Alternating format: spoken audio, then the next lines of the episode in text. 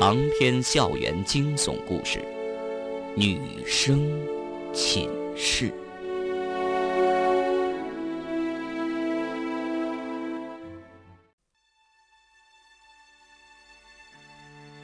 他是我的爱人，为我而死。苏雅说这句话时，似乎离方圆很远，仿佛在讲述一个古老的传说。突然间，方圆什么都不想问了。他想起了自己的母亲、父亲、母亲，是他最亲的亲人。他还记得那句老话：“天下没有不是的父母。”父母生出子女，呕心沥血的培育子女成人，无论做出什么牺牲，都是为了子女好。方圆的童年是幸福的。他的父亲母亲并没有因为她是女孩而嫌弃她，在农村因为怀的是女孩子而流产的事情屡见不鲜，但是他父母却毅然决然的把她生养下来。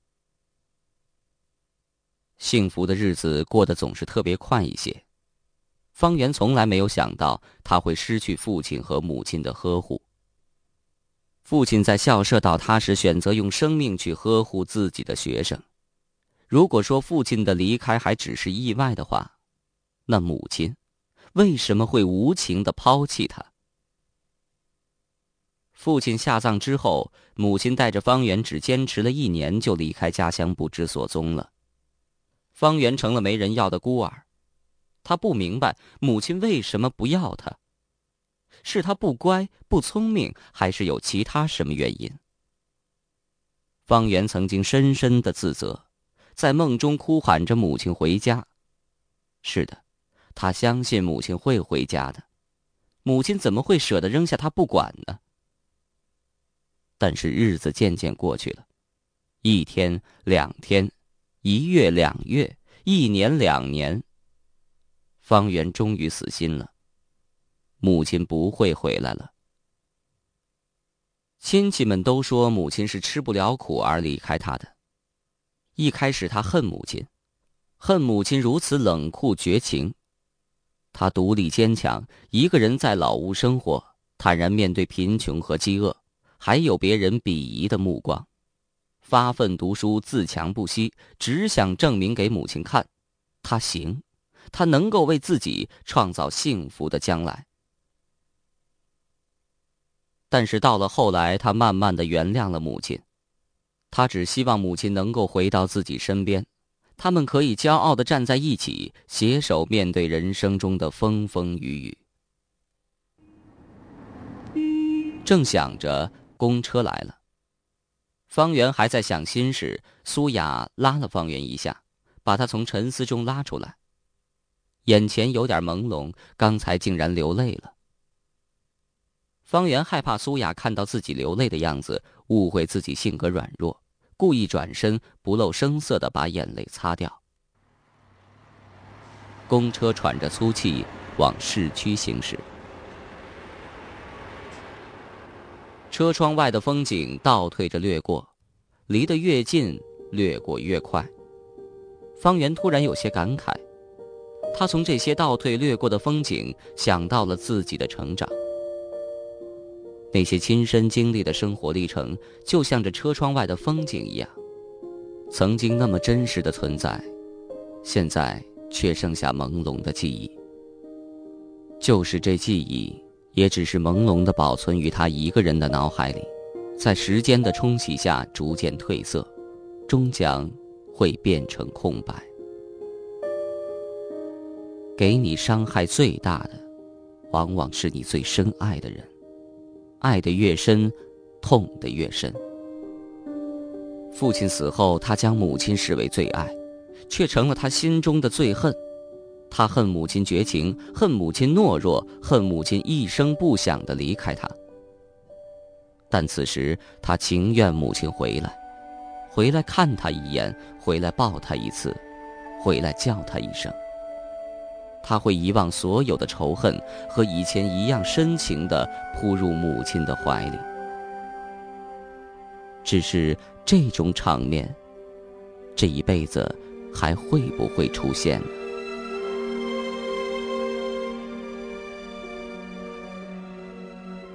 公车终于开进了市区。这时候正赶上下班的高峰期，人潮汹涌，道路堵塞，到处都在堵车。方圆无意中看到那座绳金塔，古色古香，矗立在雨雾中，好像一位睿智的老人，卓而不凡。方圆突然想再去找那个给他们女生们解过梦的沈瞎子。沈瞎子曾经准确的猜测到他的过去和内心世界，而秦延平那天解梦之后也是闷闷不乐，似乎他的心事也被沈瞎子猜透了。至于陶兵儿、徐招娣，当时也被他哄得开心不已。沈瞎子曾经说过，他虽然眼睛看不见，心却不瞎。确实，他有一种普通人所没有的智慧，能看透很多事情。也许，他能够帮到自己，看透眼前的这场迷局。做了决定。方圆就对苏雅说自己还有事，在中途下车了，凭着记忆去绳金塔下的民房寻找沈瞎子。他的运气不错，半个小时之后就找到沈瞎子家里，那个小胡同里的四合院，依然青砖碧瓦，门檐低矮。门是开着的，方圆敲了敲门，叫了几声，没人回答。等了一会儿，再叫几声。屋里还是没人出来。方圆等得烦躁了，信步走了进去。雨渐渐的小了，屋里很潮湿，地面都在渗水。这房子有些历史了，结构不好，里面光线不足。方圆慢慢的走到院子里，在那一刻，他突然又回到开学初。他和秦延平、陶冰儿、徐招娣四个人一起来找沈瞎子解梦的情景。秦延平娇柔，陶冰儿调皮，徐招娣淳朴，三个女生似乎还在他身边，气的气，闹的闹，笑的笑，形态各异。方圆看到他们的笑脸，听到他们的笑声，闻得到他们的气息，如此真实。方圆的心开始揪紧了。秦延平死了，陶冰儿死了，徐招娣还躺在医院里人事不省，或许永远都醒不过来。他所看到的三个女生都是幻觉，这种感觉类似于医学中的幻肢痛。百分之九十被截肢的病人会感觉到自己已经截除的肢体依然还健在，并且伴随着剧烈的疼痛。方圆闭着眼睛站在雨中，任冰冷的雨水淋在脸上。再度睁开眼时，女生们果然消失了。这时，他听到身后传来一阵轻微的水声，是人行走在水中的声音。声音的节奏明快，似乎走得很急，那绝不会是沈瞎子的脚步声。沈瞎子由于眼瞎，走路不会这么急，也不会这么猛。方圆仿佛受惊的兔子，耸肩，转身后退，一连串动作一瞬间就完成了。来的果然不是沈瞎子，而是一名中年男人，国字脸，敦敦实实的，看上去。倒也憨厚。中年男人停住了，打量了方圆一眼。“你是谁啊？跑进来做什么？”方圆看到中年男人没有恶意，这才定下神来，轻声解释：“啊，我是来找沈爷爷的。”沈爷爷。中年男人皱了皱眉头，再次打量了方圆一眼。“你是来找他的？”可惜你来晚了呀。怎么了？沈爷爷搬走了？他搬哪儿去了？方圆显得很急切。搬走了。中年男人苦笑：“嗯，他是走了，不过不是搬走了，而是去了西方极乐世界。方圆愣住了。你是说沈爷爷，他死了？是啊。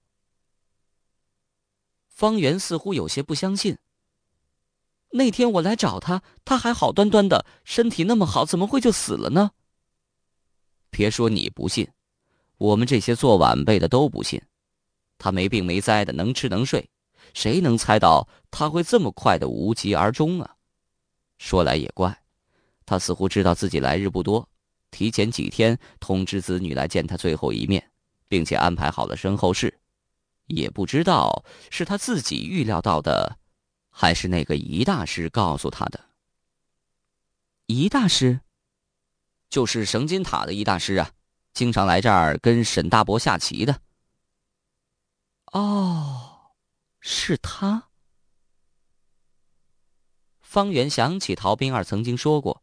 在南疆市最有名的就是这位仪大师了。当初他们四个人就是想找他算命解梦，结果别说是一大师，就是一大师的弟子施明大师也难见上一面。沈瞎子死了，最后一丝的希望也被无情的击碎了。方圆心中悲苦不堪，恨恨的望着细雨霏霏的天空。心里直骂老天无眼。雨丝飘零，带着深秋特有的阴冷，扑到方圆脸上。他抹掉脸上的雨水，对中年男人道谢，然后慢慢离开。走出民房，中年男人似乎想起了什么，突然又追了出来：“哎，姑娘，你是不是姓方？”方圆感到奇怪：“你怎么知道？”中年男人拍了拍脑门嗨，瞧我这记性！沈大伯曾经拜托我一件事儿，说有个姓方的年轻女孩来找他，就让我领你去一个地方。”方圆听得愣住了，“你不是说沈爷爷已经死了吗？”“哎，我不是说过了吗？他仿佛知道自己活不了多久似的，死前啊特意嘱咐我的。他还怕你不相信，要我告诉你。”你到这儿来，肯定是因为上次和你一起来找他解梦的女孩出事儿了。仿佛一个炸雷在方圆脑海中爆炸，震得方圆神魂颠倒。沈瞎子怎么知道秦延平他们出事了？难道他真的能够未卜先知？他既然知道秦延平他们有危险，怎么不想办法帮他们化解呢？你去不去啊？中年男人看方圆迟疑，以为他不相信自己，心中有些不高兴。我只是答应了沈大伯带你去，如果你不想去的话，那就不必去了，我也不算违约。去。方圆对中年男人露出一个歉意的笑容：“对不起，我刚才走神儿了，您别见怪。沈爷爷既然叫你带我去，我当然去。哦，那走吧。”中年男人带着方圆在小胡同里穿梭，越走越偏僻。天渐渐黑了，路边的民房亮起了灯，不时传来炒菜的香气，还有小孩嬉闹的声音。有个家多好啊！方圆心中想着。拐了几个弯儿中年男人在一栋破旧的小屋前停住了。如果不是他领着，方圆还真找不到这个地方。中年男人舒了一口气，哎，就是这儿了，你进去吧，我就不陪你了，还要赶回去吃饭呢。说完，他扔下方圆，自己一个人照原路返回了。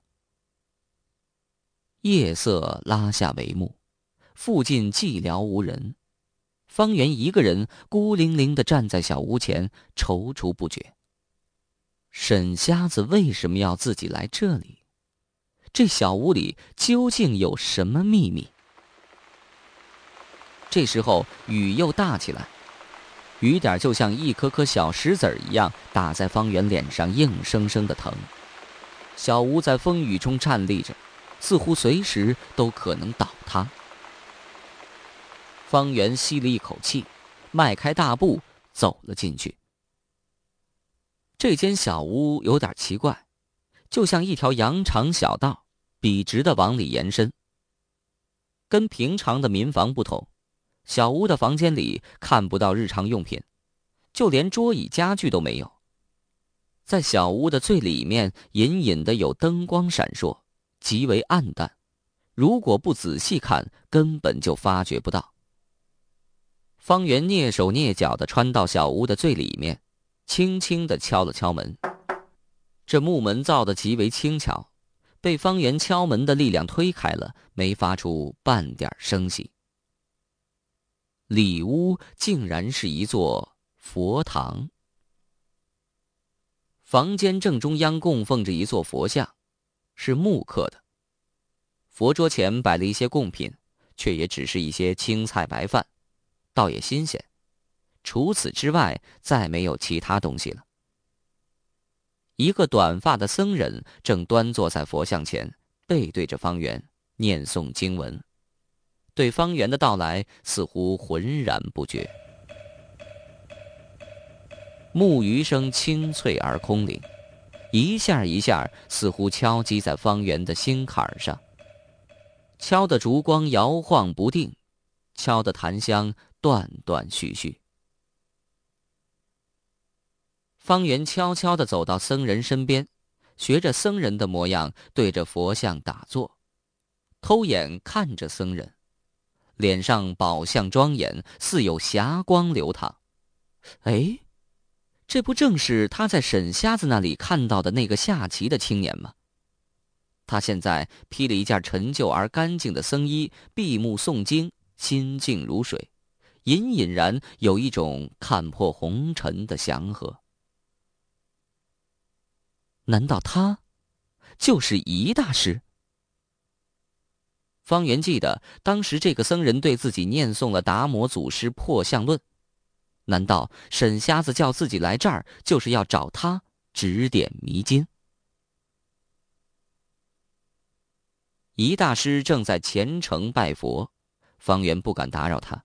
缓缓闭上眼睛，双手合十，对着佛像默默许愿。也不知过了多久，方圆脑海里变得一片空明，只闻到檀香阵阵，听到木鱼和诵经声。然而没过多久，连着檀香、木鱼、诵经都渐渐消失了，眼前却呈现出一片奇异的世界。他看到了自己。他看到自己出生、成长，在父母呵护下嬉笑，在父亲去世时悲伤，在母亲离去时仇恨，在许燕儿万海自杀时恐惧，在秦延平逃兵而自杀时惋惜，在唐天宇发疯时迷茫，种种情感就好像放电影一样在眼前一一闪过。方圆的心仿佛被一根无形的绳子拴住了，随着这根绳子的震动而抽搐。他想到了牛，那种远比人类身体要庞大的动物，却被人类用一根小小的绳子来摆布，而人类自己呢，却被另一根绳子牵住了，任其摆布。那就是欲望，性欲。权欲、钱欲、食欲、色欲，每一种欲望都是一根绳子，牢牢地拴住心灵。方圆似乎看到自己被好几根绚丽的绳子相互拉着，每条绳子后面所指的方向都有一个流光溢彩的幻境，瑰丽无比，令人神往。方圆拼命挣扎，却挣不脱。这些绳子虽然无形，却坚韧无比。即使他偶尔能挣断一条，那条马上又延伸，继续缠绕在自己心上。这时候，方圆突然间想到了那天僧人对他说的：“心者，万法之根本，一切诸法唯心所生。若能了心，则万法具备。犹如大树，所有枝条及诸花果，皆系一根。”栽树者存根而使生子，伐树者取根而必死。若了心修道，则少力而易成；不了心而修，费功而无益。故知一切善恶皆由自心，心外别求，终无是处。方圆反复默念着，若有所悟，心中有点凄凄然。那些原本牢牢缠绕在心中的绚丽绳子，渐渐消失了颜色，不再拉扯他，继而连他自己都消失了。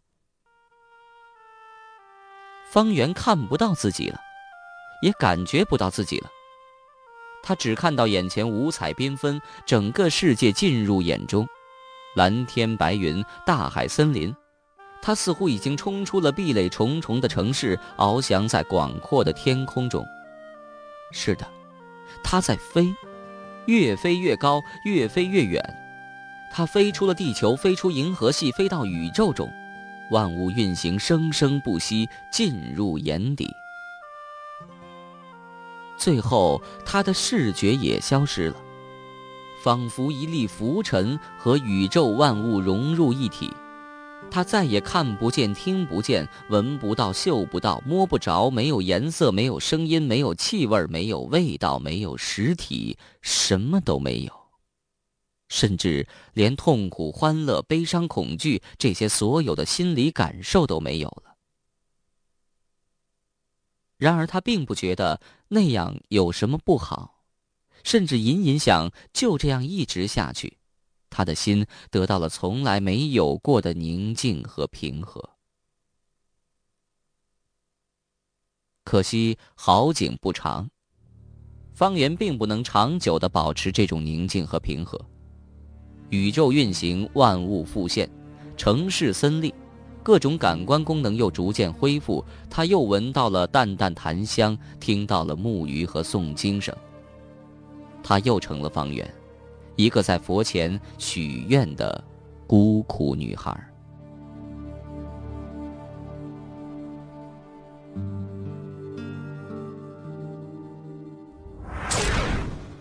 方圆醒过来了，种种幻象如镜花水月般乍然消失了。然后，方圆看到一大师停止了诵经，缓缓的睁开眼睛。目光柔和安详，就像一缕阳光穿过方圆的眼睛，抵达他的心灵深处。一大师眼中有笑意。方圆突然有种奇怪的感觉，对一大师有一种说不出的熟悉亲切感，仿佛很早就与他相识、相知。